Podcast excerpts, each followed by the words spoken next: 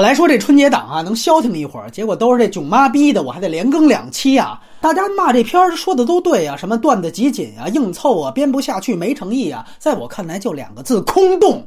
你说你写你和你妈，这是两代人，两代人坐那儿，如果能吵起来，它的核心冲突是什么？那肯定是价值观冲突。再往上提炼，背后那是两个时代的冲突啊！你要没有这个，你写个屁呀！徐峥在这里边有什么价值观？最后都出来，哪怕是事业上，他也都是因为跟他前妻放不下。整个电影就是跟他前妻这么点事儿，甭管是什么商业招标啊、竞标啊，还是那边要准备出轨了，所有东西全都是因为这么一个人。你先甭说他能不能代表年轻人，你就是能不能代表你所定位的这个所谓成功商人？你说他一趟趟往美国跑，真正敏感、真正现在这样的人触发的焦虑点是什么？全都不知道。哎呦，弄半天，最后您还是一个长情男子啊！红梅花儿开也是给你唱的啊！分别的时刻能否晚点来？那写的他跟袁泉吗？你想想，《泰囧》里边他也有一个他和小桃红，不说闹离婚也是吵架的那么一个人设背景。其实他三个囧全都一样，都是什么中年危机、情感焦虑，来回来去就那点事儿。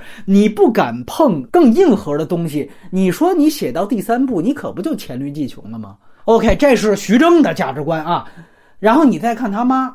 是有一点前史，你注意一个细节，说啊，其他老太太都坐飞机去，就他妈坐火车去。其实这一幕就已经很重要了。他妈是一什么样的人？等于在他们那个一代人里边，他妈是一个特殊案例。人家都是合唱演员，他是独唱的。你再加上说后边都出他前史，哎呦，跟他爸爸是自由恋爱，完完全全的这么一纯爱戏码，呃，看见什么伊万的童年，哎，然后如何如何了，整个他这个人的成长经历，跟大部分我们印象当中真正在中国大陆大部分那个时代老年人的经历是基本上不同的。从气质，包括你挑选这个演员也是不一样的。你这么写是没问题的，但是你又注意到，他在这里边真正落实到火车上干的所有的事儿，又全都把我们印象当中老年人的刻板印象往这个人物身上铺。这个人他就不是一个坐在那儿能够问出说你跟你媳妇儿能不能干出那种事儿的这么一个人。这就跟我之前说什么港囧里边那个徐呃那那个包贝尔，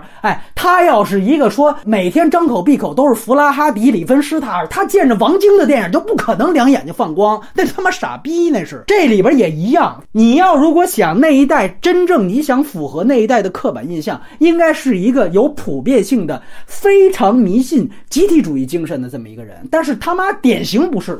那你怎么能往他身上去加一些啊？说他也是啊，迷信这个公众号了，那个什么往迷里插手机了？你往他加这些东西是没有说服力的。这还不是最牛逼的，最牛逼的是，你看它里边也有一个前史细节，说是他为什么非得要去莫斯科唱这首歌呢？原因是因为他四十八年前有这么一次机会，结果错过了。OK，四十八年前是什么呀？是一九七二年，那是中苏交恶的时期，内部环境文革还没有结束，两个最大的时代特点。一个都不敢提。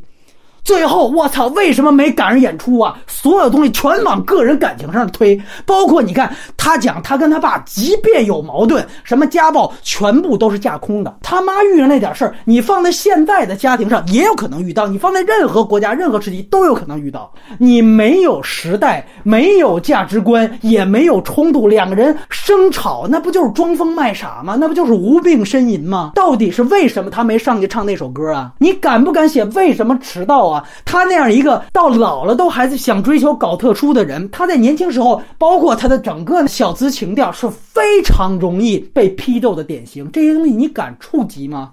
只能提一些苏联电影，就像他在港囧里面，香港也是只字不提，只能提什么香港老歌一样。你写两代人没有两代价值观，甚至没有上一代人真实的故事背景，这就是对于上代人最大的不尊重。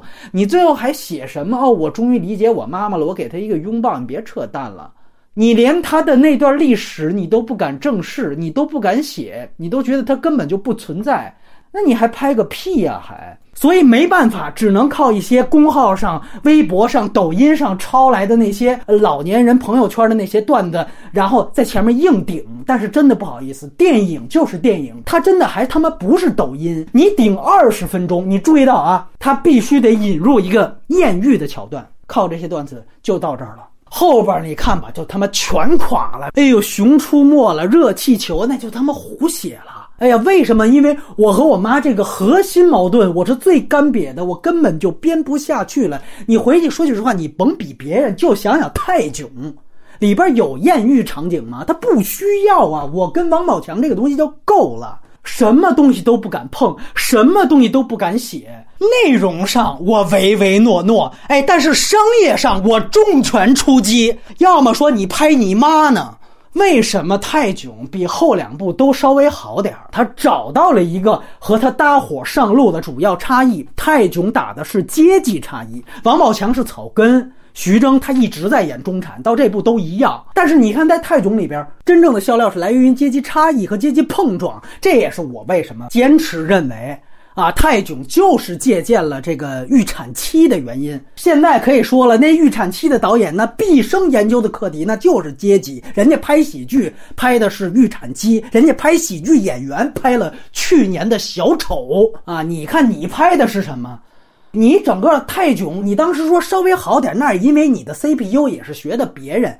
现在真正自己来了，哎，你说七二年的事儿。这文革背景，这是咱们中国故事吧？你又不敢碰，多可怜呐！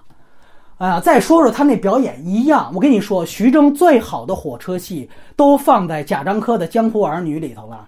他演大忽悠最棒，本色出演，这里边所有火车戏都尴尬，明白吗？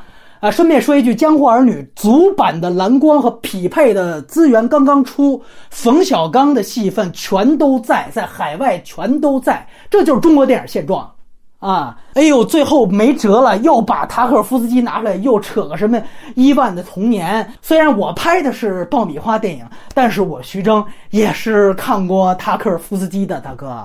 您既然干着投机商人的事儿，就他妈别装艺术家的逼。